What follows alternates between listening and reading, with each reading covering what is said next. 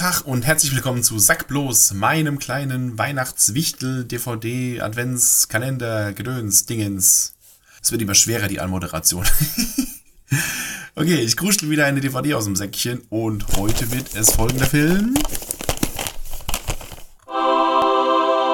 Star Wars Episode 7, das Erwachen der Macht. Okay, wer meinen Podcast schon von Anfang an hört, der, dem wird nicht entgangen sein, dass ich äh, zu Star Wars schon die ein oder andere Kleinigkeit gemacht habe. Nämlich mit Hude und Parappa zusammen zwei separate Podcasts über Star Wars. Einmal über die ersten sechs Episoden und einmal die neuen Filme ab Episode 7.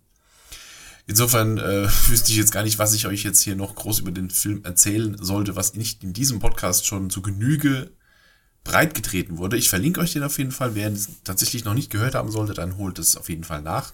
Ich kann einfach so ein bisschen Revue passieren lassen, wie ich so mittlerweile zu den neuen Star Wars Filmen stehe. Also ich hatte ja am Anfang, war ich eigentlich sehr begeistert im, im Kino über Episode 7 und bin es eigentlich auch heute noch. Es ist natürlich, es ist eine andere Art von Film. Die drei Star Wars Trilogien unterscheiden sich alle voneinander. Die, die Prequel Trilogie unterscheidet sich von den Originalen genauso wie die neue Trilogie sich von den Originalen und von den Prequels unterscheidet, weil die alle ihre so, ihre ganz eigene Machart haben.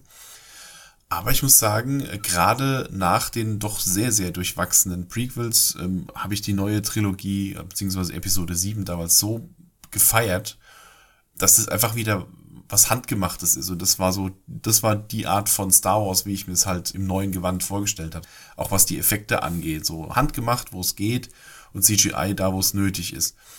Und ich mochte die neuen Figuren.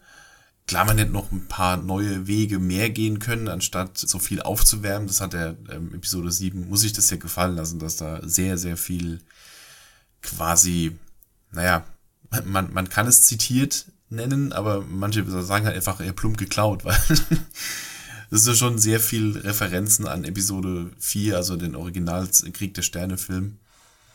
Aber ich fand das gar nicht so schlimm, weil ich habe es ja im Podcast schon gesagt damals, der Film fühlt sich so ein bisschen an wie eine Entschuldigung an die Fans für die Prequels.